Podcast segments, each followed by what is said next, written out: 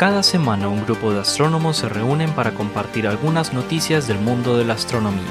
Este es el podcast del pregrado de astronomía de la Universidad de Antioquia. Estamos desde el observatorio, el podcast del universo.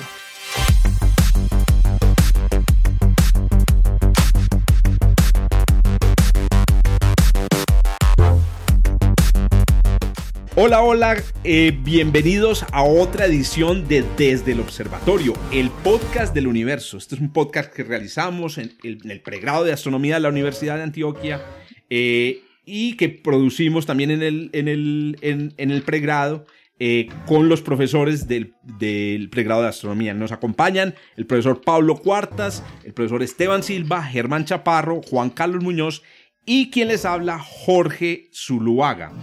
Bueno, hoy tenemos, como lo hemos venido haciendo en, los últimos programas, una invitada. siempre traemos un, astrónomos y astrónomas invitadas. Hoy tenemos el placer de tener aquí con nosotros a Claudia Gutiérrez. Claudia es egresada, eh, orgullosa egresada de la Universidad de Antioquia. Eh, y actualmente se encuentra eh, como eh, becaria o se encuentra en una posición de postdoc en el finca o en la finca, en la, el finca que es el Finnish Center for Astronomy with ESO, que estamos hablando de el centro de, em, digamos, fin, fin, fines de Finlandia em, para la astronomía de, de, de ESO, de la ESO, del Observatorio Europeo Austral. Eh, Claudilla, ¿cómo te va pues querida? Bienvenida a nuestro programa. Hola a todos, muchísimas gracias por la invitación. Contenta de estar en casa, bueno, virtual, pero... Eso, sí, sí. de escuchar español. Ay, sí. Y, además países. Sí, no, y de un idioma que entiendo, porque bueno, tengo pues reuniones en inglés, pero sale uno a la calle y no se entiende nada. No, pero el finés es súper sencillo, ¿no? Sí, en dos días se aprende. el finés, el finés, ¿se dice finés o se dice finlandés? No, se dice finés. Bueno, hasta donde aprendí, finés es el idioma, finlandés es la nacionalidad. Ah, ok. Entonces, ahorita fue que me equivoqué. Ahorita cuando dije el centro finés, es el centro finlandés. Sí, creo que sí. Igual, si uno busca en la RAE, los dos eh, significados dan como para lo mismo. Entonces yo creo que ahí estaría la confusión. Pero si la RAE lo dice... Es que Fines no es la marca esta de. La queso. Por favor, muchachos, no podemos mencionar marcas. Que es... Yo literalmente hablando, dijeron Fines y no se me ocurrió otra cosa que un yogur. Perdón, es que estamos buscando patrocinadores para. Solo haga dijo Fines y a mí me dio hambre. Para el podcast. cada vez se degrada más este, este podcast. Este Yo quería comentar que el, el finés, el húngaro y el, y el vasco son las tres lenguas más raras de Europa. Esas lenguas no tienen ni pata ni cara, no paren nada. El vasco no. El, el, estonio. El estonio. El estonio también. Ah, bueno. Sí, se parece mucho, parece que a este idioma. Pero sí, el vasco. Ah, no jodas. Increíblemente el vasco se parece más al, al, al, finés que cualquier otro idioma de Europa, pues de los conocidos. El vasco, el vasco es el mismo que, que, el, que el de euskera. Sí. Euskera, perdón, es el de euskera, no, es el, correcto, el nombre correcto es euskera. Sí, que, que, que de hecho no se le conocen raíces todavía. No se sabe de dónde viene. No, es que. sí, exacto. los, estonios se creen medio escandinavos, ¿no? Sí, son vikingos. vikingos Oiga. Bienvenidos al podcast de filología de la universidad. Eso iba a decir, porque incluso pues a nosotros nos enseñan que Finlandia es Escandinavia, pero no, no es. Eso es correcto. Ah. Finlandia es más Rusia. Bueno, no les, no les eh, diga eso porque se enojan. porque es que los rusos son vikingos mezclados con griegos. no, pero, ahí hay, hay, conflictos, conflictos de vecindario y mejor no decirles eso. no, pero es que esos conflictos, claro, desde el siglo IX. Eso es como, que a los, como que a los gringos les digan, pero ustedes vienen siendo lo mismo que los mexicanos. Sí, no, más o menos. La próxima semana invita a Mariana Uribe y resolvemos. Oiga, no me, no, me, no me, no me tienten. Donde invitemos a Mariana Uribe no hablamos ninguno de nosotros. Se cierra el programa. Lo, que sería sabroso. Oiga, bueno, Esteban, más bien, hermano, no sácanos de esta distracción y empiece pues y cuéntenos su noticia. Venga, pues yo, yo les cuento la noticia, pero primero les voy a contar un dato curioso sobre la noticia para que sigamos con la distracción. La noticia me gustó mucho, me pareció muy llamativa y yo dije, eh, voy a leer el artículo. Entonces me fui a los archives y abrí el artículo. Y dije, en mi puta vida voy a leer este artículo. es de esos artículos que cuando le llega a uno, si uno es referido, uno dice, no, comañola, por esto no pagan. Tiene 101 páginas. Ay, maldita sea. Ojo, ojo, el dato curioso no viene en que tiene 101, que ya es curioso de por sí, sino que nosotros estamos acostumbrados a que los artículos que tienen 101 páginas normalmente es un artículo de 15 páginas con 80 páginas que son tablas y tablas y tablas Plots, e gráficos. imágenes e imágenes e imágenes. Pues no, caballeros y señoritas. Hijo del diablo. No es así. Es un artículo de 101 páginas de que lo que se lleva en tablas puede ser tranquilamente 10 nomás. De- El resto, pues un Una- review. es- una el resto es artículo. Cuando, ¿Y ¿Dónde cuando te lo publicaron? de leer? No, pues que están loco. Por, por eso, por eso arranqué diciendo que nunca lo iba a leer. No, yo leí como lee uno cuando está en astronomía. Uno lee el título, ah, bacano. Lee el abstract, interesante. Lee las conclusiones, ve, está bueno. Lee la introducción para empaparse un poquitico. Y ya, si uno sigue de ahí, es porque trabaja en el área. Y claramente yo no seguí de ahí. Obviamente. Pues, o sea, yo nada más quería empaparme un poquito. ¿Qué ibas a decir, Claudia? Sí, que en, en qué revista lo publicaron, porque para pagar 101 páginas se necesita. Esto lo tiraron a. No, este No, es el, no, el Archives. eh, Pero, pero lo contanos cuál es la noticia Noticias. que nos tenés. Estamos aquí hablando y la gente ni tiene idea de qué noticia estás, estás, estás presentando. Ah, no, lo tiraron a APJS. ¿A Entonces, eh, pero, Ah, pero por vení, eso eso, es eso, que eso, tiene pero 100 eso tiene, páginas. eso, no, pero APJS, Sí, eso debería tener suplement. más cortico. Astrophysical No, Journal. no, es el el los... suplemento. Ah, Es bueno, el sí, suplemento. tienes Eso es, razón, eso sí, es lo un review. Bueno, la noticia es sobre el estudio que se hizo de un conjunto de estrellas no estrellas en el vecindario local. ¿A qué me refiero con estrellas no estrellas? Normalmente cuando en astronomía se habla de estrellas se está hablando de objetos que desde su interior producen a través de diferentes fenómenos energía que termina siendo el brillo de la estrella. Pero hay unas estrellas que, de las cuales hemos escuchado hablar mucho que se llaman las enanas marrones. Estas estrellas realmente no producen energía de la misma manera que produce energía, por ejemplo, el Sol a través de la fusión en su interior, y esto se debe a que fueron objetos que no alcanzaron una masa crítica para poder comenzar esa fusión de elementos eh, en el interior como lo hace el Sol. Pues bien, estos objetos fueron estudiados eh, con unos datos que vienen aproximadamente de unos 10 años hacia acá y encontraron un total de 525 enanas marrones alrededor del vecindario solar. Esto es importante, esta noticia pues es importante por dos cosas. La primera es porque el trabajo se hizo sumando un conjunto de personas que voluntariamente, que no trabajan en ciencia, quisieron colaborar. Estos es eh, los llamados eh, científicos ciudadanos. Y lo que hicieron fue pasarles a ellos un conjunto de datos. Estamos hablando de más de 100.000 personas y que ellos les ayudan como si fueran una especie de, de- de máquinas, pero mejores que Umpalumpas, las demás- Umpalumpas. sí, los Umpalumpas umpalumpas de la astronomía, pero que no lo hacen, por ejemplo, como lo hacía SETI, que SETI, eh, para los que somos muy viejos, estaba el software este de SETI que uno instalaba en el computador y que se, trabajaba en background. Era cuando eh, recogía y analizaba señales que uno siempre esperaba ser la persona que encontrara la señal extraterrestre y hasta el sol de hoy. Pero estos no, estos no es un programa que trabaja en el background de computador, sino que le pasan imágenes a las personas para que ayuden con el reconocimiento de estos objetos sobre las imágenes, que de hecho es un trabajo bastante complejo y sofisticado.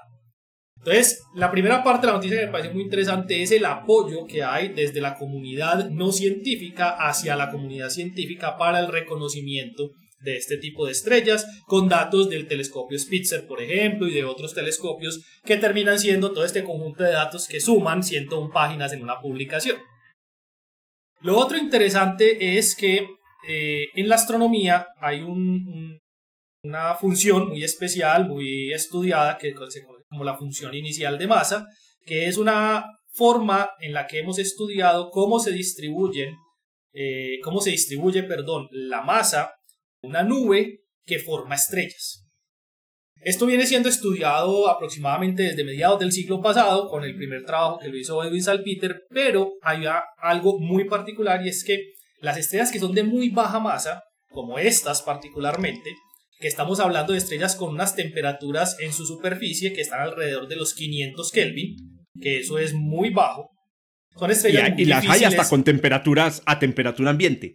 Sí, hay unas que, Sí. de hecho, hay unas que decían que, es que eran muy frías. Incluso hay, planetas, si esas son muy planetas frías, que son si más habían unas más frías, no sé.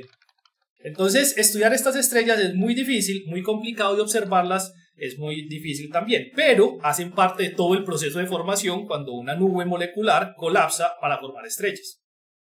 Pues el estudio de esta gente ha hecho un complemento muy sustancial al estudio de cómo es la función inicial de masa, porque esto nosotros lo estudiamos y lo trabajamos no solo desde el área observacional, sino que la gente que hace simulaciones, como Juan Carlos, utiliza de entrada los estudios realizados y los resultados que se obtienen desde las observaciones. Y particularmente estas estrellas de tan baja masa no se tiene un estudio lo suficientemente bueno para saber cómo es el comportamiento de las nubes para la formación de estas estrellas tan poco masivas. Lo que se conoce hasta el momento es que las estrellas, o bueno, más bien, que el universo cuando hace colapsar una nube, lo más normal es que forme estrellas un poquitico menos masivas que nuestro Sol.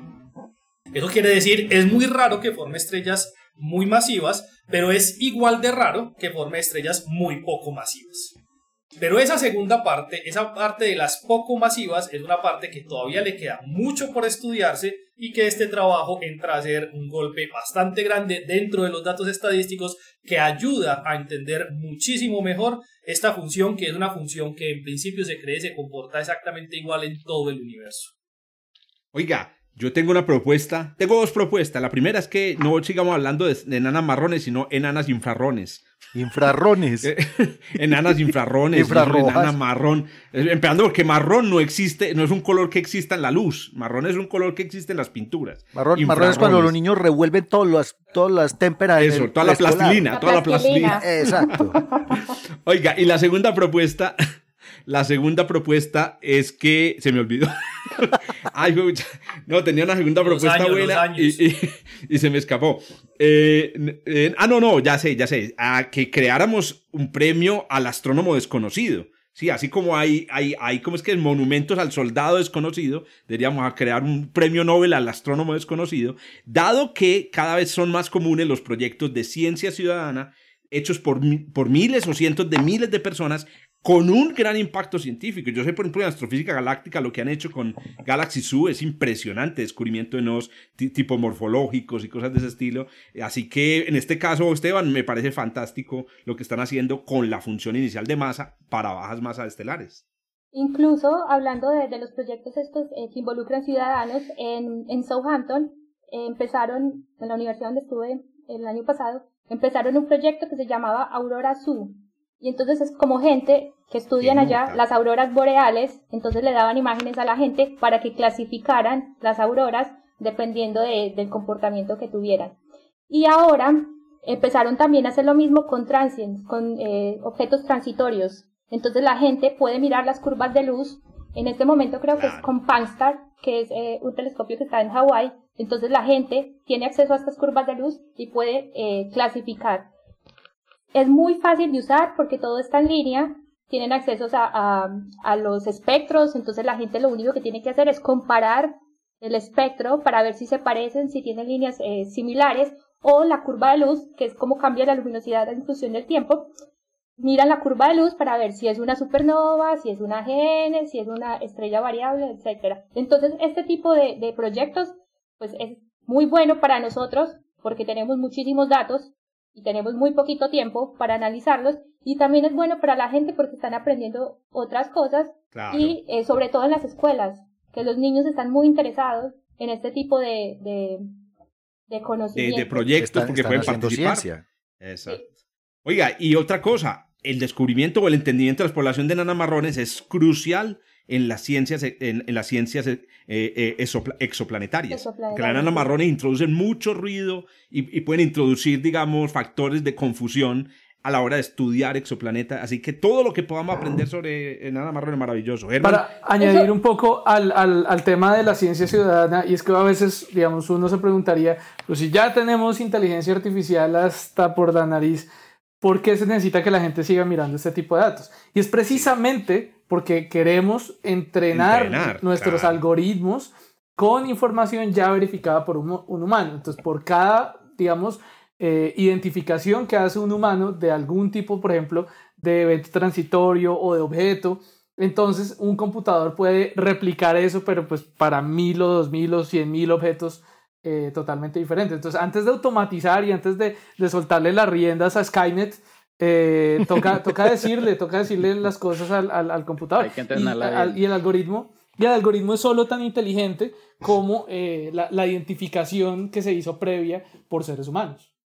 Correcto. Tengo un comentario eh, sobre la ciencia, sí. Porque, o sea, es importante este tipo de proyectos porque, como decía Jorge, eh, para la gente que trabaja exoplanetas son un ruido. Y es porque no se sabe bien cuál es la masa límite que separa entre una nana marrón y un planeta masivo. O sea, llevamos años eh, investigando eh, planetas, se ha invertido mucha plata en esto, pero todavía no sabemos hasta cuánta masa podemos llamar algo planeta y desde cuándo sería eh, una nana café o marrón. Pues en el, en el artículo hablaban que, que, que, la masa inferior, la masa límite de esa que estás hablando, Claudia, es 10 masas de Júpiter. De 10 a 13. por ejemplo, muy bajito. bajito. pero, está bajito porque no, eso, me dice Pablo, 13. eso depende, esa, esa zona gris. un poco de los modelos. Eh, ahí hay, una, hay una cosa que se, gris, es una, es una que se sobrelapa. Es como cuando entonces... uno define que, que, es un cúmulo globular, que es una galaxia. cuando yo, yo, yo tengo la, la, la, la, hipótesis de que el universo se embolata ahí. es decir, que todo lo que hay por encima de la masa de una enana marrón, todo puede clasificarse y modelarse de manera sencilla. Pero por debajo de ese límite ya se vuelve eh, melodía al universo, o sea, las cosas se vuelven... Y por eso todos los problemas que tenemos para la clasificación, por ejemplo, en exoplanetas. En cambio, las estrellas está un poquito más clara la cosa. Porque no, ni tanto. Son como tres parámetros. ¿Cuántos con este, Esteban? Tres según, parámetros. Según vos dos. dos para un agujero negro. yo estoy aquí exagerando mucho. Lo que pasa es que le estoy sacando la rabia a Claudia a Esteban que, sí, que se burló de mí. Los, los programas anteriores. Uy, qué bien. Todos tan bueno, juiciosos, todos los invitados somos... hacen la tarea. No sé, sí, ninguno, de nosotros. Ya son, ya son seis. Ya lo somos no hace, seis los que escuchamos el programa. Lo que no hace Pablo. yo no me escucho, yo no me escucho a mí mismo. Oiga. Después de decir tanta bobada, no me vuelvo a escuchar. A, a, Aprovecho para recordarle a todos los, nuestros oyentes que las, los enlaces a las noticias, tanto a los papers como a las, a las noticias divulgativas, están en un archivo cuyo enlace eh, acompaña esta, esta transmisión.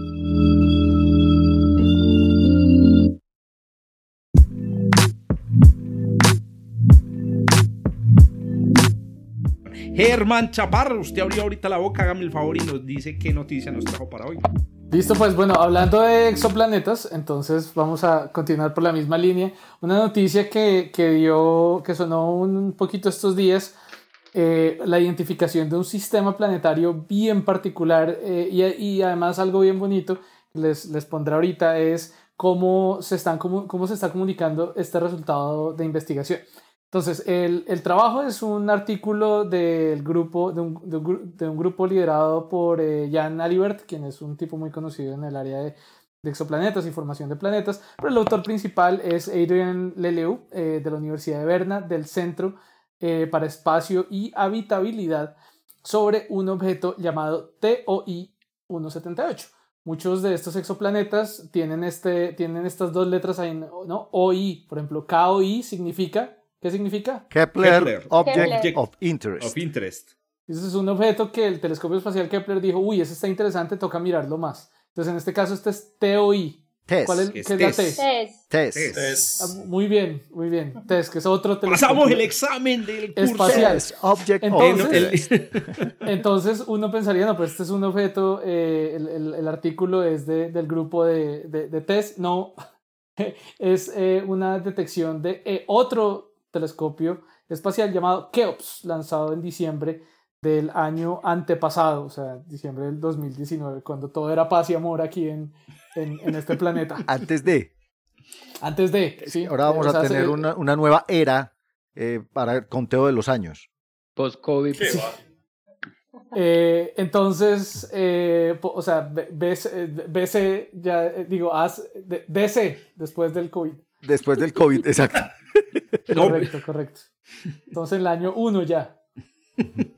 Bueno, eh, entonces, eh, no, olvidemos, no hablemos de eso, vinimos fue sí, sí, sí, para ya me sentí de mal ese ya. tema. Es un sistema eh, que queda a 200 años luz de distancia alrededor de una estrella tipo K, es decir, más ligera, o sea, menos masiva, más fría que el Sol, comparativamente hablando fría, así como ahora decía Esteban. Tiene seis planetas y tienen una resonancia muy particular. Eso significa que sus órbitas eh, coinciden cada cierto número de periodos, o sea, cada cierto número de vueltas, las órbitas de estos planetas están coincidiendo. Eh, las resonancias eh, orbitales las conocemos ah, digamos, desde hace mucho tiempo. Eh, Galileo, por ejemplo, que cuando descubrió las, las lunas de Júpiter y se dio cuenta que Ganímedes, Europa Io tenían una resonancia de 4, 2, 1, es decir, que por cada cuatro vueltas de, de uno, el otro daba dos vueltas, el otro daba una vuelta. Y de hecho, una de las propuestas para poder determinar el tiempo, la hora del día en alta mar, era utilizar las posiciones relativas de, estos, de estas lunas de Júpiter, pues por lo que tenían unos periodos muy bien conocidos y muy bien correlacionados uno eh, con otro. ¿Y, cómo eh, hacían eso? Pues porque no, me imagino muy no, mal, no lo lograron. es que yo no me imagino poner, imagínate con un telescopio en un barco así, moviéndose para todos lados y tratando de mirar la luna de Júpiter. Ese, ese, fue un problema durante bastante tiempo, el problema de determinar el tiempo en, en alta mar, por lo tanto el problema de la determinación de la longitud no la latitud, sino la longitud, la, ubicación de los barcos, eso fue un problema durante mucho tiempo.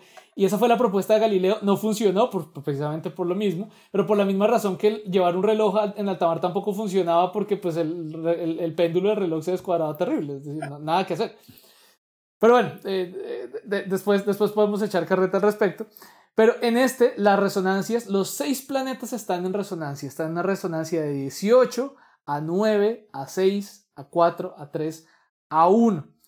Eh, les voy a Platón, poner... es que Platón Pitágoras está brincando en su, en su Entonces, de hecho, les voy a poner eh, una sonorización que se hizo de este, de este sistema. No, ahí está Kepler brincando en su tumba. La armonía de los mundos. La armonía de los mundos. El sonido de las esferas de Kepler. En los enlaces que vamos a poner eh, acompañando el podcast eh, está, está, el video, está el video en YouTube donde está, donde está esta pista un poquito más larga, dura como un minuto y medio. Eh, y a mí me recuerda mucho otra, una, una, pieza musical que, que, desde que un amigo me, me mencionó eso me quedó sonando, que, que, está inspirada, no, no que está inspirada, no, más bien que, que le recuerda a uno este tipo de, de resonancias en los planetas, que es las, las nociens de, de Satie que tiene como, como una, una cadencia muy similar. Eh, uno, digamos, una de las, de las piezas musicales que, de música clásica que más se pone cuando se habla pues, de astronomía, estos es los planetas de Holst, pero pues es los planetas vistos más desde la... Astrología. Desde la, desde la historia, ¿no? Como desde la mitología, como, ah, eh, Marte, ah, está bravo. Marte, el señor de la guerra, exacto. Pero, pero esta, esta, esta, esta musiquita eh, y, esta, y esta pieza que les acabo de mencionar, a mí, a mí me parece que, que, que, evoca un poco más este movimiento de los planetas, esta armonía de los, de los planetas que conocemos desde hace mucho tiempo y se manifiesta ahora. Entonces, algo más para, para, para sellar un poco por qué es interesante, además de esto, digamos, las resonancias son relativamente comunes. Eso nos dice que posiblemente estos planetas, digamos, llegaron suavemente a estas órbitas porque pues es muy fácil perturbar eh, gravitacionalmente estas órbitas para que se rompa esta, esta armonía. Pero lo extraño es que cuando uno mira este sistema, se da cuenta que los planetas, la, manera como estos planetas están organizados es un poquito eh, extraña en cuanto a su densidad. Eh, y, y, también ante todo con respecto a su ubicación, porque uno piensa, bueno, ¿cuál es el periodo orbital de estos planetas? Por ejemplo, en este caso estamos hablando de periodos de 2, 3, 6, 10 y 20 días apenas. O sea, están girando a toda velocidad alrededor de su estrella. Eh, obviamente, como están tan cerca, están a una distancia mucho más cercana a su estrella que los planetas del sistema solar. Eh, dime, Jorge. No, que es más similar a los periodos de las lunas planetarias, de las lunas de los planetas gigantes. Por ejemplo, las lunas jovianas en Júpiter. Correcto, tienen periodos del orden de días. Y, hay planetas extrasolares que hemos descubierto también que están muy cerca de sus estrellas con periodos así, pero estos planetas en particular no son tan masivos como los que normalmente encontramos con periodos tan cortos. Estos planetas eh, son dos terrestres, primero quedan dos terrestres, después eh, uno, unos cuatro gaseosos, densidades como Neptuno y Júpiter, y lo extraño es cómo es que todos llegaron ahí a estar tan cerca, porque pues están, están en una configuración muy compacta, muy armónica, eh, y esto está un poco poniéndole retos a los modelos de formación planetaria, que, que, son tan cercanos a nuestro corazón aquí en este, en este grupo. Pero ¿qué, ¿qué, retos va a poner eso, Jorge? ¿Eso cuántos parámetros tiene? ¿Tres? No, no, no, porque son disco, planetas. Un disco protoplanetario. 3 millones y medio, 3 millones y medio de formación planetaria, pero formación estelar son 50. Sí. Pero, Pablo, ¿qué vas a decir? No, que por ahí hay, hay otra curiosidad en estos días con uno de estos sistemas exoplanetarios compactos. Yo hoy no tenía noticia, pero se las voy a ir rápidamente. Eh, y es sobre TRAPPIST 1 que es, es muy famoso. Es similar, que, es, y, y, es similar a este, es también similar tiene a resonancia, este, sí. Y resulta que todos los planetas de TRAPPIST-1 han estado haciendo cálculos, tienen más o menos la misma densidad. Y entonces ahora están, ¿y cómo vas a tener seis, seis, planetas todos con la misma densidad? Eso están, ya no, Cogió va, la torta y la partida. Sí, nos va a tocar a Germán a mí volver a sentarnos no, a, a Pablo, hacer el código. Pablo y yo empezamos a, a trabajar a partir de, de, una duda y es, o digamos, por lo menos a partir de una pregunta y era, bueno, ¿qué tan importantes eran, por ejemplo, las interacciones gravitacionales en la configuración final? De un sistema de estos, porque supone que, o digamos, uno piensa, bueno, más o menos a grandes rasgos, los planetas quedan donde se formaron o tienen la, las mismas condiciones eh, de donde se formaron, por eso es que es raro que todos los planetas tengan la misma densidad, pero si no se formaron todos en el mismo lugar, no tienen por qué tener la misma densidad.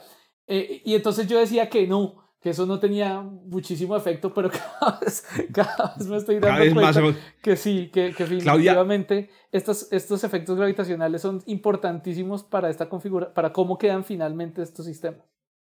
Claudia iba a comentar algo. Que sí, tengo como... sí, un comentario. Ellos solamente descubrieron la resonancia o identificaron los planetas también.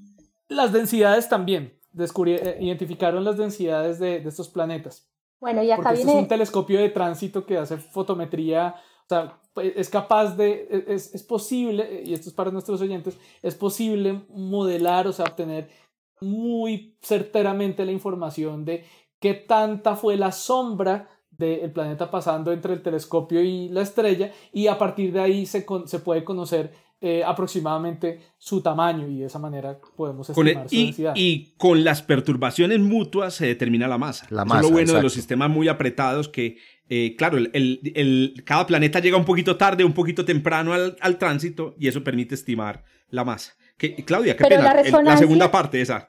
Sí, la resonancia, ¿la estiman con modelos o, o cómo hacen? No, la resonancia es muy precisa por lo que, eh, digamos, la, la, cadencia es en tan pocos días, como les dije, los periodos son 2, 3, 6, 10, 20 días, entonces eh, Keops está mirando a esta estrella y cronometra muy bien el paso de cada uno de estos planetas, tac, tac, tac, tac. Y entonces a partir de todos los parámetros orbitales, que son varios, Esteban, se, puede, se, puede, se puede deducir, se puede deducir este, esta resonancia y a través de la, de la fotometría, de, la, de contar cuántos fotones están llegando y eh, cuando, cuando pasa el planeta eh, por enfrente del telescopio y, el, y la estrella, se puede conocer estos otros parámetros. ¿Qué ibas a decir, Esteban?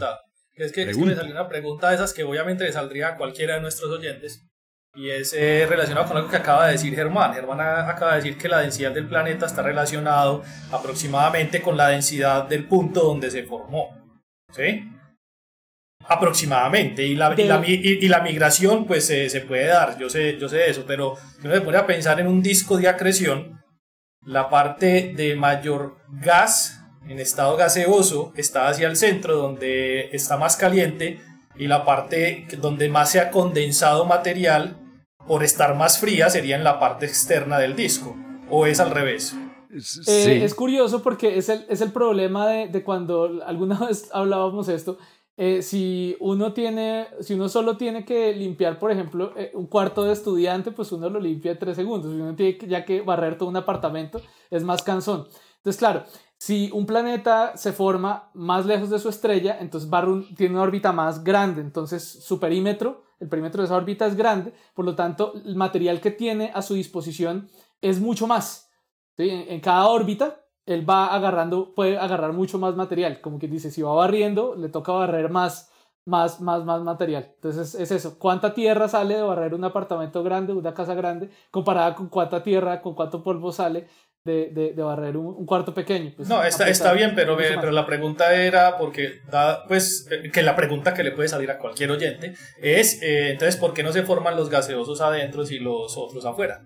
Por, precisamente por la misma razón, porque hay más material posible para que los planetas sean más masivos, lo que llamamos una semilla, digamos, de planeta se vuelve más masivo y pueda entonces comenzar a chupar gas de afuera y comienza a formar una atmósfera cada vez más y más densa. Un planeta chiquito, la verdad, él pasa por frente del gas y el gas simplemente dice, no, suerte, siga usted derecho. Pues si el planeta es mucho más masivo, él se, eh, el, el gas se le va a pegar va a ser atraído gravitacionalmente. Es que, es que se, necesita, se, necesita un núcleo sólido para poder acretar el gas. O sea, si tú no tienes un núcleo sólido, no tienes una semilla para ese planeta gaseoso. Entonces, no solo es la densidad del gas lo que interesa, sino cuánto material sólido hay en el disco y eso determina que tú puedas tener una masa crítica que, que, se coma y que barra el gas en cierta región del disco. Entonces, de nuevo, pues la cosa es digamos que no es trivial. Hay que recordar que los discos también no viven muchísimo tiempo, viven comparativamente con la vida de una estrella poco tiempo. Entonces, la mayoría del gas, si bien hay harto gas, eso no es, no es mentira lo que dice Esteban, eso es verdad, hay muchísimo gas muy cerca a la estrella. Eh, ese gas es en su mayoría expulsado eh, hacia afuera por, por la, la, radiación solar, la radiación estelar y el viento estelar, eh, y también porque este material está también cayendo hacia la estrella.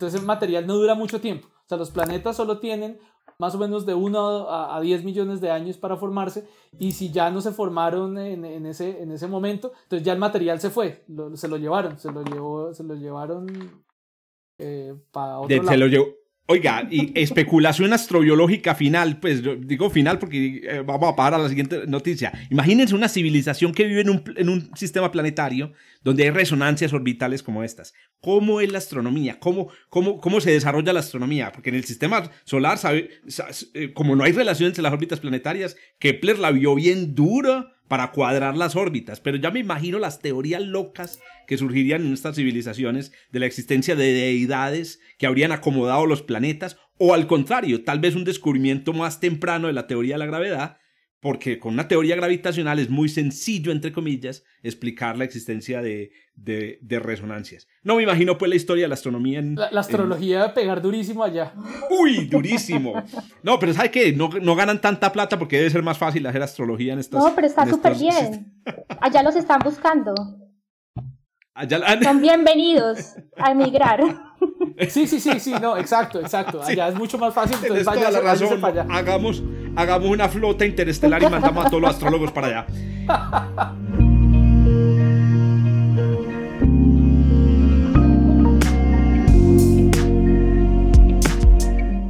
Doña Claudia, ya que abrió usted la boca, hágame el favor y nos dice qué noticia nos trajo el programa.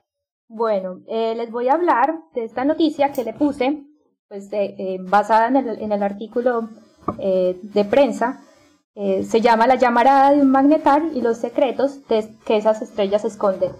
Entonces, antes de, de, de, hablar de este artículo, que fue publicado el 13 de enero en la revista Nature Astronomy y fue liderada por Oliver Robert en Estados Unidos, quiero eh, explicar qué es un magnetar, porque posiblemente la gente no sabe qué es. Entonces los magnetares son eh, de los objetos magnéticos, son los objetos más magnéticos del universo. Eh, el campo magnético de un magnetar es alrededor de 10 a la 13 a 10 a la 15. ¿Ustedes saben cuánto es el campo magnético de, de la Tierra? Uno. Uno. Orden uno. Uno, uno. en unidades terrestres. Sí, sería 0.5 más o menos Gauss. Eso es en unidades de Gauss.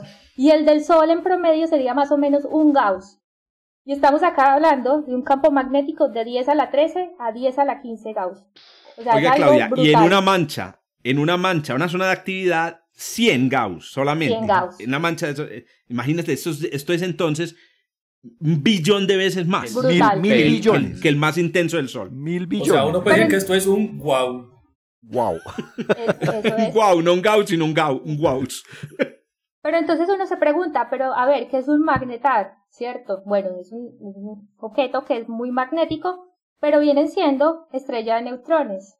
Entonces las estrellas de neutrones que tienen estos campos magnéticos muy fuertes son magnetares y lo curioso acá es que solamente uno de cada diez estrellas de neutrones es un magnetar. El resto de, los de eh, estrellas de neutrones, los más conocidos son los pulsar, que son estos eh, que serían como faros eh, cosmológicos que van emitiendo con cierto periodo. Pero bueno, entonces me fui muy lejos porque la gente quizás no sabe que es una estrella de neutrones. Las estrellas de neutrones son básicamente cadáveres estelares o remanentes estelares que se producen después de la explosión de una supernova. Entonces, estrellas que son más masivas, de 8 o 10 masas solares, toda su vida se pasan quemando un combustible, llega un momento en que no tienen más combustible, la estrella colapsa, hay ciertos procesos en el núcleo, que es donde se forman esas estrellas de neutrones, y la estrella explota. La mayor parte de, la estrella la tira al medio interestelar, pero en el centro queda esta pelotica muy densa, que es una estrella de neutrones. ¿Listo? Entonces, el artículo habla de este tipo de objetos. Eh, estrella de neutrones con campos magnéticos muy fuertes. Bueno, eh, ¿cómo podemos detectar una, estrella, una estrella de neutrones o un magnetar? Lo más fácil, o, lo único que hay hasta el momento, sería por eh, rayos X y rayos gamma. Entonces, en este artículo, lo que hicieron estos astrónomos liderados por Oliver Robert fue eh, estudiar la detección de rayos X y rayos gamma de una fuente que se llama GRB, que sería estallido de rayos gamma, eh, la traducción al, español, eh, que fue detectada el 15 de abril del 2020, o sea, el año pasado. ¿Por qué es interesante esta fuente? Pues porque tuvimos suerte y ocurrieron muchas cosas. Una es que la fuente estaba lo suficientemente lejos eh, para no saturar los sensores de estos eh, instrumentos que detectan en rayos X y en rayos gamma, pero lo suficientemente cerca para detectar la señal. Entonces, en el pasado, eh, en la Vía Láctea... De los ricitos de oro. Otra zona de ricitos de oro. Sí. Exactamente. Entonces, en el pasado, bueno, en los últimos años solamente se han detectado cuatro posibles fuentes pero a la hora de mirar los datos todos están saturados, entonces no se puede obtener mucha información. En este caso, entonces debido a que estaba eh, en la posición indicada, eh, se pudo conocer más detalles sobre el objeto. Otra cosa importante es eh, que este tipo de observaciones nos van a revelar secretos de estas estrellas, porque como dije, son poquitas, solamente las podemos observar en rayos X y rayos gamma, y tienen que estar más o menos eh, alineados los santos, como, dirían las mamás, para, para que sucedan estas cosas. Entonces, la fuente fue detectada por Fermi y por Swift en, eh, gamma y X, en rayos gamma y X, pero también fue detectada por otros instrumentos, que esto yo no sabía muy bien, que se llama red interplanetaria. ¿Saben qué es eso? No, yo no lo conozco. Pues yo no lo conocía hasta que leí este artículo. Resulta que la red interplanetaria son eh, detectores esparcidos por el sistema solar. Que oh. tienen detectores, en rayos gammas. ¿Ah? ¿Cómo? ¿Y cuándo los esparcieron? Wow. Tenemos un internet de rayos gamma. Pero esos, no son los de, esos no son los de Elon Musk, ¿cierto? No, no, no, no. no, porque eso no van a estar por el sistema solar. Sí, eso, eso nos los va a poner a, estorbar aquí afuera. A estorbar. Eso, a pero aquí no me, lo, no me lo subestimen, espera. Ya, ya, ya, no, no es subestimado, ya está medido. ¿Oíste, Claudia? Es una red interplanetaria. Red interplanetaria, pues así se llama, no la conocía, me puse a leer y resulta que sí, son detectores que están como alrededor del sistema solar. Eh, y lo bueno es, como están en distintas partes, están esparcidos, entonces cuando tenemos una emisión en rayos gamma, podemos triangular la ubicación del objeto. Exactamente. Entonces, se mira cuánto demora en llegar la señal a cada uno de estos eh, detectores y se puede establecer la ubicación del objeto emitor. Entonces, si se dice así, bueno, del objeto emisor. que emisor. Emisor, emisor, el objeto emisor. Emisor. Eso. Finés, raro. sí, Se me está olvidando el español. Bueno, sí, sí, sí. Em, entonces se detectó el, el, el, lugar del que provenía Y resulta que es de una galaxia aquí cercanita, que se llama NGC 253. ¿La conocen? Obvio. Bueno, súper No, famosa. ni idea. porque Dígamelo con Messier y se, se le, se le conoce, pero nada de NGC. Bueno, la NGC. traducción, la traducción al español sería escultor. En el Ah, Sculptor, la ah, galaxia es de- una galaxia claro, del Sculptor, claro. pero, hay Sí. muchas, pero hay muchas Claro. galaxias en el Sculptor. de- de- Claro, pero bueno, No lo esta es la tiene pues. formita, formita de, de moneda. Eh, y esta tiene eh, mucha actividad, o sea, produce, emite mucha- muchos rayos X y rayos gamma, y está a 11.5 millones de años luz. Eh, bueno, pudieron triangular y encontraron que la fuente era este, un magnetar, y la pregunta que se hicieron es, a ver, ¿pero por qué está haciendo esta llamarada? O sea, ¿qué está produciendo que emita esta radiación tan fuerte? Resulta que lo que encontraron es que el campo magnético es tan intenso que lo que hace es agrietar la corteza de la estrella y eh, esta liberación de energía pues se va para todos lados y ahí nos llegó a nosotros. Es, co- Entonces, es como una estrellamoto, el estrellamoto, un estrellamoto. Se acomoda, se, re- se acomoda la, la- Se la materia de la estrella. y ahí libera energía y nos llegó y bueno, fue detectada eh, el año pasado. Como decía, son muy poquitos objetos que, que podemos estudiar. Eh, el primero, hice mi estudio así, el primero que se detectó fue en el 2004, aquí en la Vía Láctea, a 10 años luz. Y hasta el momento solamente son cuatro los que hay, más o menos. Eh, y otra cosa que es muy increíble, pues que a mí me parece muy increíble, no sé si a ustedes, es todos los análisis que hacen con señales de un segundo o menos de un segundo. Eso sí me parece a mí impresionante. O Increíble. sea, han estado, re- realmente las señales de todas estas fuentes de altas energías que producen este tipo de cosas, estuvieron ahí toda la historia. Hasta que nos volvimos sensibles a, la- a estas formas de luz. Pero además, como tú lo dices, sensibles a intervalos de tiempo increíblemente cortos. O sea, el universo nos está mandando, nos está matando el ojo, pero es un matado de ojo de milisegundos, o incluso menos. Y en esos matados de ojos hay información poderosa sobre, el, sobre objetos astrofísicos maravillosos. Así es. Entonces, bueno, Magnetars. sí, no sé si saben, pero esto ya es lo último en Guarachas, los Lo magnetales. último. Oiga, esa, último. Y la, esa está red, y la recién. red interplanetaria, eso es Sí. La nuevo. Hay que búscalo en la red no interplanetaria. Sí. Eh, ¿Cuál, cuál es el nombre de ese telescopio, observatorio, esa red? ¿Cuál es el red. nombre No sé, se llama Interplanetary Interplanetary Net. Network. Network. De hecho, parece, Network. parece que es algo viejo, eso es algo como de los 70 de la Guerra Fría, Ah, detectores. de- Bueno, que- detectaban bombas nucleares. eso. Pero la, Claro, han ido renovando la flota, parece, pero, pero es, una, es una idea ya, ya vieja por si acaso había una explosión ahí extraña para estar pendiente de que los rusos no estuvieran haciendo por ahí cosas extrañas. Oiga, Eh, me acordé de mi tiempo cuando estudiaba estrellas de neutrones y, y me tocaba investigar así la literatura del primer telescopio de rayos X que hubo, que fue el telescopio Vela. Tenía nombre en español. O sea, los gringos hicieron la, la vela que era de velar, de vigilar la Tierra, porque el telescopio realmente fue diseñado, fue para ver explosiones en la Tierra, correcto. Muy bien, ahí tienen pues entonces los magnetares. Manténganse eh, pendientes porque... ¿Cuántos que llevamos, Claudia? Detectados, 11. Eh, Cuatro. cuatro, cinco. Cuatro, cinco. Magnetares. Oiga, porque, en- pero es, porque en eh, esos magnetares está el secreto, hay secretos de la materia. Porque la estructura de las sedes de neutrones todavía es, un, es medio No se misteriosa. Exacto, una cosa muy interesante con los magnetares es precisamente eso, y es que son un laboratorio raro, precisamente son cachivaches exóticos, no tan exóticos como los agujeros negros. Entonces hay una cabina, porque es que cuando en los agujeros negros la física se daña cuando usted pasa el horizonte, en los magnetares no, entonces usted ahí ¿Se todavía... daña o se arregla? Todavía No, puede hacer no- no- física. No, sabemos, no sabemos.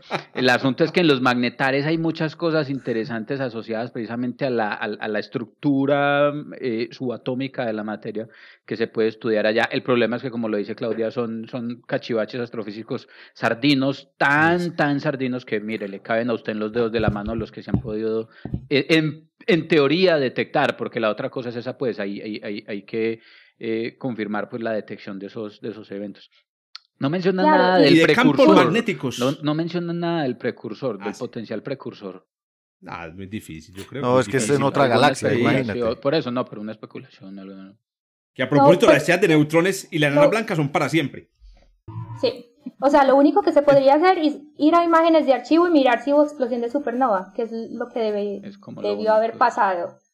Sí, pero, pero no se sabe. Eh, y otro dato así curioso, que se cree que de, entre el 1 y 20% de los estallidos de rayos gamma provienen de magnetares. Entonces, todo ese ruido que está por ahí se creen que viene de magnetares. Pero como no, no podemos todavía detectar.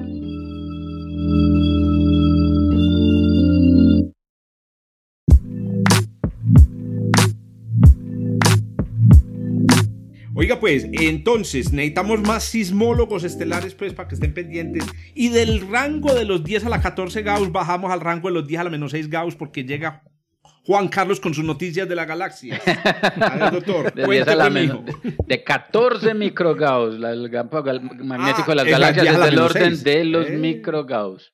Es a la menos 6. Eh, em, no, tengo una noticia que realmente pues, me parece muy interesante, eh, que es está titulada Hayan dos monstruosas galaxias 62 veces más grandes que nuestra Vía Láctea.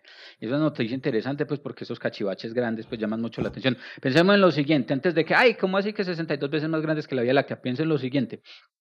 La Vía Láctea mide eh, más o menos de diámetro 50 kiloparsecs. Y estos cachivaches que encontraron, como le vamos a decir, son en años luz. Eh, en años luz son más 150 mil años, 150, 180 de, de, 100 a 200 años luz, pues ahí para poner una, una, una en la, en, la, en la mitad. Eh, eh, la Vía Láctea son 50 kiloparsecs de, diámetro y estos cachivaches tienen 2000 kiloparsecs. Haga de cuenta que usted compró una, que usted tiene que ir a la tienda y a comprar leche y la tienda más cercana está a 50 metros de distancia y en esa no hay y la próxima está a 2 kilómetros. Esa es la diferencia de tamaños de los que estamos, de los que estamos hablando.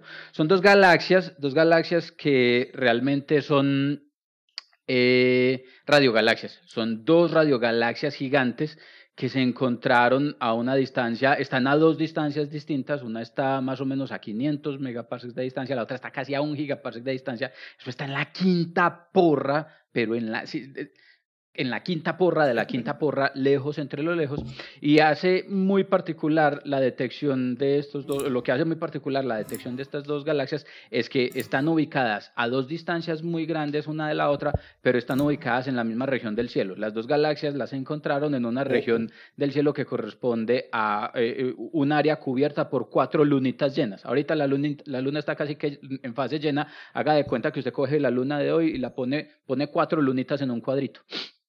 Y en esa región, de, ese tamaño, fue que se encontraron esas dos galaxias eh, así de grandes. Hay una o hay muchas, o, hay, no, es una de hecho, ese es el problema. Ese es el problema. ¿Cuál es el asunto? El asunto es que la teoría sugiere que es altamente improbable encontrarse dos de esas galaxias en una región del cielo de ese tamaño. La probabilidad de encontrarse una galaxia en una región del cielo de ese tamaño es de una millonésima. Y en, estas observaciones, y en estas observaciones se encontraron dos. Eso es lo que uno llama una fluctuación estadística, que en principio a los científicos, cuando uno echa los números, nos sugiere algo raro tiene que estar pasando. Hay una cosa aquí muy interesante y es que detectar estas galaxias es extremadamente difícil por dos razones. La primera, pues como les dije, están lejos pero lejos es de lo lejos. Y hay gente que no es capaz de leer el letrero del bus cuando tiene el bus encima a un metro. Créame que encontrar... Pero tiene miopía. y, y, una persona con 20-20 no lo ve a 20 metros. Entonces...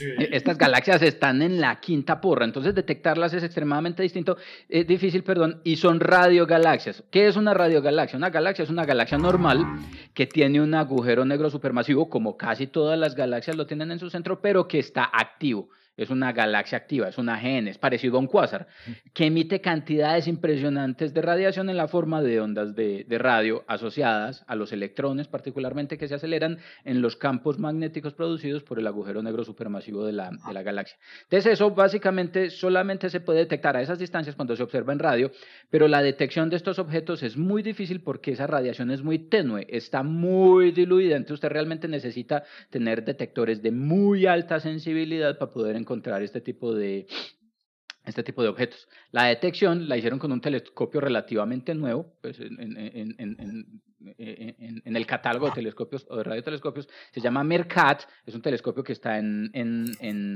Sudáfrica, Sudáfrica. Y, ah, y, con este telescopio fue con el que se pudo hacer la detección de estos dos eh, cachivaches que retan de nuevo los mecanismos por medio de los cuales nosotros creemos que se forman las galaxias.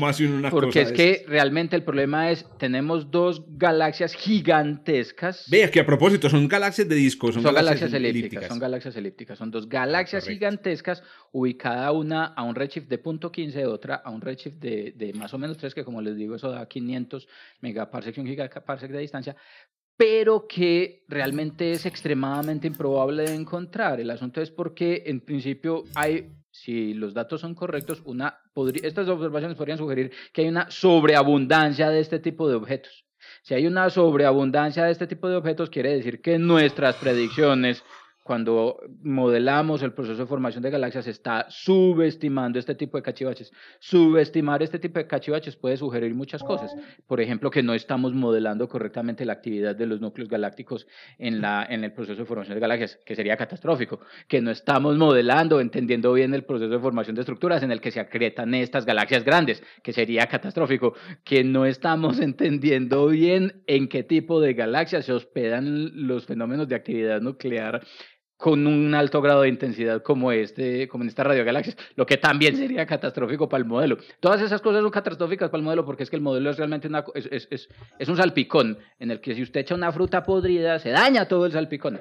Entonces el problema aquí con la catastroficidad metiendo palabras que no existen, de, de, de, de, ya, cualquiera. Ya Claudia había por eso, yo solamente estoy siguiendo. Español estoy, es permitido. Yo me, estoy, yo me estoy acoplando con la iniciativa de la invitada. Gracias, gracias. Todo esto es catastrófico para el modelo, es porque es que el modelo de formación de galaxias, como es una colcha de retazos, cualquier cosita que se desatornille en un lado, desajusta la máquina de ahí para abajo eh, eh, en proporciones que realmente no es eh, fácil de entender. realmente me parece que es un resultado muy interesante, sorprendente ver galaxias de este tamaño en un universo relativamente temprano. ¿Viste? Entonces, este. a esta, según esto tenemos problemas por, para la explicar el número de galaxias pequeñas y para explicar el número de galaxias eh, grandes. Sí, Estamos ah, jodidos, man. Lo bonito es que eso es trabajo para los astrónomos. Eso sí, eso sí. Se buscan. Eso, eso, es muy charro porque esas cosas que se encuentran así, eh, que salen de los parámetros normales y cambian todos los modelos, son muy particulares. A nosotros una vez eh, nos dieron una charla, hace ya muchos años, cuando era joven y aún no tan bello, un man que estudiaba la metalicidad del Sol y la charla era sobre cómo varían los modelos cosmológicos si la fracción de hierro en el Sol disminuye en un 10%. o sea, el man decía, si nosotros medimos mal la metalicidad del Sol, cójanse. Inmediatamente se desbarata. Cójanse porque se les acabó el modelo cosmológico que tienen ustedes, qué universo curvo ni qué hijo de madres. Y es que la Les voltea todo. Y el Sol es el patrón para muchas cosas. Exacto. hay, muchas de las, de las barras, muchas de las incertidumbres asociadas a las cosas en astrofísica. Es que hacer astrofísica es muy difícil. Estamos estudiando cachivaches que no podemos tocar, que no podemos oler, que no podemos, que, que, los vemos eh, eh, torturando tres o cuatro fotones que alcanzamos a recolectar para formar una imagen y, y, entonces la idea es que todo lo calibramos con lo que tenemos en el vecindario. El Sol es uno de esos principales calibradores, pero, ya lo habíamos dicho. pero un errorcito chiquitico ahí se propaga como una catástrofe de ahí para arriba en todos los libros de astrofísica.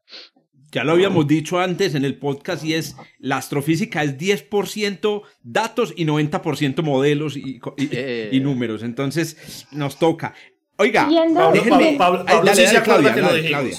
Sí, siguiendo el comentario de, Esteban, eh, lo mismo pasó cuando se detectó la supernova 87A.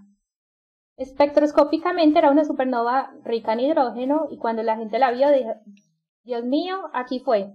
Vamos a saber cuáles son los progenitores de este tipo de supernovas. Pero se llevaron una sorpresa porque era una supernova peculiar, que iba, o sea, se salía de los modelos que tenían hasta el momento. Entonces, este tipo de, objetos lo que hacen es cambiar los paradigmas que tenemos hasta el momento, que está súper bien, para seguir avanzando en el conocimiento. Vea, ya les tiro otra joya entonces sobre la mesa. Toda Ah. la teoría estelar se basa en, eh, En dos o tres parámetros.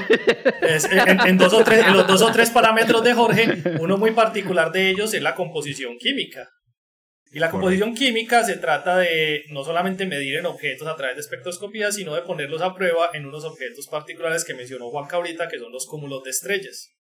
Y hace aproximadamente unos 15 años, con el telescopio espacial Hubble, nos dimos cuenta que los cúmulos de estrellas no tienen una sola composición química. Y hasta el sol de hoy no hay cómo saber cuál es el fenómeno que lo produce. Entonces uno dirá, ah, El es prototipo, que- el prototipo eso, de, los- pero es de la pero es que constancia eso- química. Eso, pero es que eso pasa aquí. Ah, no, es que los cúmulos estelares se utilizan de aquí hasta más o menos 100 megaparsecs donde alcanzamos a verlos. Y si de aquí hasta entonces- allá, que es el vecindario local, no entendemos cómo se forman estos objetos, mucho de lo que sale de los resultados de sus estudios puede estar cambiando en los próximos, en esta década, creería yo.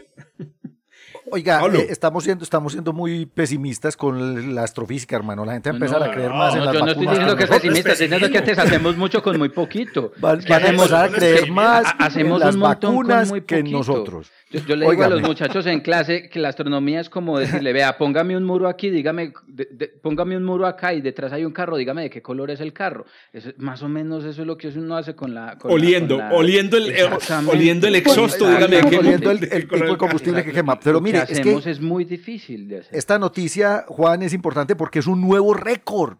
Es que el récord de la galaxia más grande que se tenía, yo que soy de esos que guardan datos ñoños por ahí, era Inútiles. Eh, eh, datos inútiles, sí.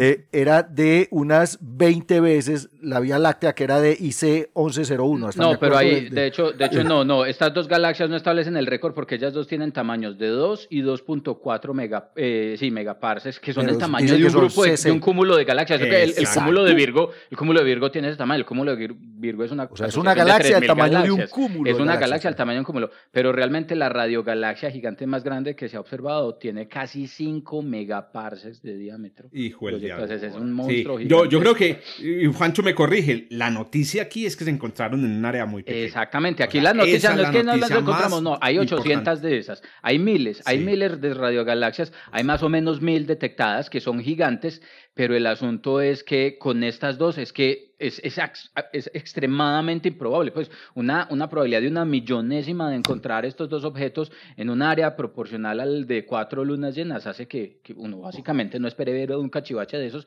y de arepasos llegamos y nos encontramos dos en una región del cielo que ha sido explorada. Es decir, si hiciéramos un survey completo de todo el cielo en radio a alta profundidad, con una alta sensibilidad, con certeza, con certeza podríamos encontrar muchas más de estas. Y eso implica, como les decía, que tenemos que entrar a revisar todo de ahí para abajo en todas nuestras teorías de formación de galaxias.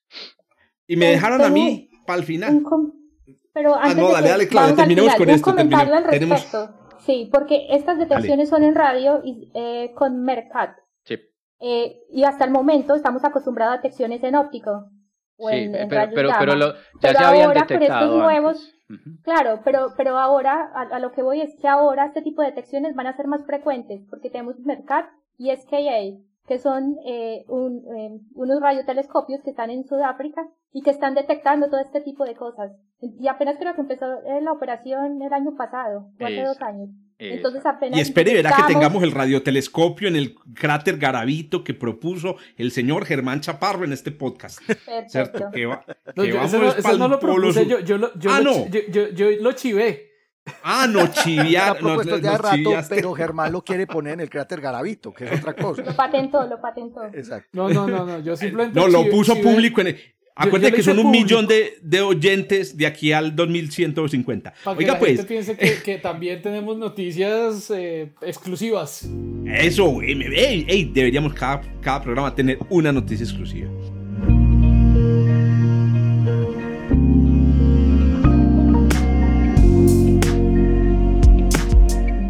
Oiga, pues, yo voy a cerrar este programa rápidamente diciéndoles que todos ustedes están preocupados por pequeñeces. Les voy a decir qué es preocupante, que nos equivoquemos en una constante. que resulta que hay, tres o cuatro constantes de la naturaleza que hemos medido con mucha precisión en la Tierra, con instrumentos en laboratorios, utilizando los equipos más sofisticados, pero resulta que esas que llamamos constantes no sabemos realmente si al llevar los equipos a otro planeta o a otra galaxia nos van a dar exactamente lo mismo. Y, es una preocupación que ha existido ahí desde el tiempo de, de Paul Dirac. Paul Dirac fue el primero en pensar, oíste, ¿qué tal si? ¿Qué tal si la velocidad de la luz fuera distinta? ¿Qué tal si la constante de estructura fina? ¿Qué tal si la constante gravitación universal fuera distinta? Bueno, la noticia muy rápidamente es que acaban de restringir como la diferencia, o más bien eh, determinar que la, el valor de la constante de gravitación universal, del que dependen todos los cálculos de todos estos marihuaneros que hay aquí, más los marihuaneros que nos están escuchando, ¿cierto? El valor de esa constante, por lo menos, por lo menos, es el mismo en la Vía Láctea, perdón, aquí donde está el Sol y en la, eh, y en la gran nube de Magallanes. Uno diría, no, pues gran cosa. Qué, Ay, qué, fresquito. Qué, fresquito. por lo menos, por lo no, menos no cambia galácticamente. Eh, exacto, no, no cambia de aquí a otra, a otra galaxia. Bueno, resulta que en cosmología. cambia de aquí a otra galaxia al lado. Sí, a, la ver si cambia con las galaxias de Juanca que están por allá en la porra. Oiga, es que ese es el punto. Resulta que en cosmología Em, y en estudios extragalácticos ya se habían hecho estimaciones de variaciones temporales de la constante de gravitación universal. O sea, siempre ha existido como esa, esa sospecha de que podría haber, por, porque es que la constante de gravitación universal está, o sea, está, está metida en, el corazón de la, de, la, de la teoría que explica la evolución del universo y por la misma razón, si esa teoría, por ejemplo, tiene todavía muchos huequitos, y eso es lo que puede pasar, entonces la constante misma podría, eh, podría digamos, variar a, lo largo del tiempo. Bueno, con los estudios cosmológicos se ha determinado que la variación es realmente muy pequeña. Las últimas estimaciones son una, una, una parte en mil millones eh, a lo largo de, un, eh, de mil millones de años. Así que está, perdón, a lo largo de un año no, no cambia, digamos, bueno, ya, ya, me corché yo mismo porque hablé de una cosa que no era mi noticia. Pero las variaciones son muy chiquiticas. Es decir, por ejemplo, si tomamos el tiempo en el que se emitió la radiación cósmica de fondo y hoy la variación es de millonésimas. De, sí existe, sí existe. Debe ser menor que millonésimas en la constante de gravitación universal. Pero ¿qué pasa si, por ejemplo, tuviéramos un universo en donde hubiera una variación espacial? De la constante de gravitación universal. Claro que las dos están, están conectadas. ¿Cómo lo hicieron? O sea, ¿cómo hace uno para medir la constante de gravitación universal en otra galaxia? Como les digo, aquí en la Tierra lo medimos con el laboratorio. Y el método es súper ingenioso. Y entonces aquí yo voy a, voy a, aprovechar el, la, la, la moción de Pablo. No le echemos tierra a la astrofísica. La astrofísica es hermosa, 10% verdad, 90% modelo, pero es de un ingenio ni el hijo el diablo ni el hijo del diablo. Y esta noticia es sobre el ingenio de los astrofísicos. Resulta que lo que utilizaron estos astrofísicos, que son de la Universidad de Oxford y la Universidad de Hawái, fueron em, precisamente la astrofísica estelar, que está muy bien, que es muy bien conocida, y la teoría de gravitación de, Newton. ¿Cuál es la idea? Observaron, Esteban y todos muchachos y oyentes, observaron em, variables cefeidas, que son estrellas variables pulsantes en binarias. Entonces resulta que usted dice, bueno, yo necesito determinar el valor de G en otra galaxia. Entonces necesito un fenómeno que me dé el valor de G. El problema es que cuando usted estudia, por ejemplo, el movimiento de una estrella binaria, usted necesita realmente dos números, G y M. Entonces, al meter la estrella pulsante, tienen ya dos fenómenos. El primer fenómeno es la órbita, que depende de G y de M, y el otro fenómeno es la pulsación estelar. Correcto. Y entonces se montaron en un modelo estadístico de muy bonito, utilizando em, métodos bayesianos, porque claro, hay un montón de parámetros. Pues yo aquí me estoy burlando de la astrofísica estelar, pero en realidad cuando ves la cantidad de parámetros involucrados en las pulsaciones estelares, te das cuenta de que son muchos. Metieron todos los parámetros en un gran modelo estadístico bayesiano y lograron determinar entonces el valor de la constante de gravitación universal mezclando esos dos eventos. Y repito, determinar entonces, atención, pues esta es la noticia para que la cuenten mañana en el, en el almuerzo, en la comida con la familia, la constante gravitación universal es la misma en la Vía Láctea y en la Gran Nube de Magallanes. Eh, una pregunta, ¿utilizaron todo tipo de estrella pulsante o algún tipo en especial? Muy bueno, muy buena. Utilizaron cefeidas, utilizaron, en, en, particular utilizaron un conjunto de... Eh, estoy, estoy, aquí, estoy aquí consultando exactamente, lo que quiero darles el número. Fueron como 30 cefeidas en, en la Gran Nube de Magallanes y a cada una de las cefeidas, perdón, seis cefeidas, no, me, me exageré un poco, son en total unas seis cefeidas, pero es que son, acuérdate, seis cefeidas, pero ojo, ojo, son seis un de cinco, un factor de cinco. un factor de, me, me equivoqué por orden de magnitud, seis cefeidas, no, no, pero no se me burlen porque la siguiente, eh, por la siguiente razón, seis cefeidas en binarias eclipsantes. Es que no estamos hablando de cualquier cosa. Específicas, Ah, es- tiene, No es son un- es- cefeidas es con los ojos azules. Cefeidas binarias Eh, hombre, eclipsantes. se conocen muchas más cefeidas en, en, en la Gran Nube de Magallanes, pero que estén además en, varia- en binaria eclipsantes. Ah, porque además tienen que estar en binaria eclipsantes para poder saber uno de los parámetros estelares más importantes, el, radio. El radio, el, tama- radio, ah, el, el el tamaño, radio. claro, necesitamos el tamaño El de la tamaño. estrella Con eso podemos, exacto. y las masas. No, excelente. Oíste, pero lo bueno es que es otra vez con cefeidas. Con cefeidas detectamos por primera vez Ah, eh, que el universo iba más allá de la Vía Láctea. correcto. Las cefeidas- la herencia. Las cefeidas la son herencia de bastante importantes. Cosmología también. Son el caballito de batalla con un montón de cosas. Y así llegamos, muchachos, entonces al final de este programa. Claudilla, otra vez mi hija, te agradecemos infinitamente que te hayas conectado a este despelote Gracias por la y invitación. hayas contribuido. Gracias. no, gracias. Disfruté, me reí, me reí. Qué bueno. Estuvo, bueno, estuvo bueno, Esperemos sobre todo que para compartir con familia. Estoy esperando llamar a, mis, a mi papá o a mi mamá para contarles que la constante es la misma. Eso, eso. Van a eso, saltar en una pata. Definitivamente este, este, este podcast debe ser el, el almuerzo más ñoño que alguien pueda tener, ¿no? Bueno, muy bien. Recuerden pues, entonces síganos en redes sociales, arroba astronomía UDA, ¿cierto? Pueden escuchar este podcast en muchas plataformas, no solamente en la plataforma en la que lo están escuchando ahora. Y recuerden, en la plataforma en la que lo están escuchando, busquen el texto porque por ahí se van a encontrar un enlace con, con, con las memorias del podcast donde están entonces los artículos y las noticias. Nos vemos entonces en la próxima edición desde el Observatorio. Chao, chao. Chao. Chao. Gracias por escuchar desde el observatorio. Estamos en Spotify, Apple Podcast, Google Podcast y muchas más plataformas. Realizado por Jorge Zuluaga, Esteban Silva, Pablo Cuartas, Juan Carlos Muñoz y Germán Chaparro, profesores de astronomía del Instituto de Física de la Universidad de Antioquia. Con la producción y edición de quien les habla, Joshua Giraldo, pregrado de astronomía de la Universidad de Antioquia.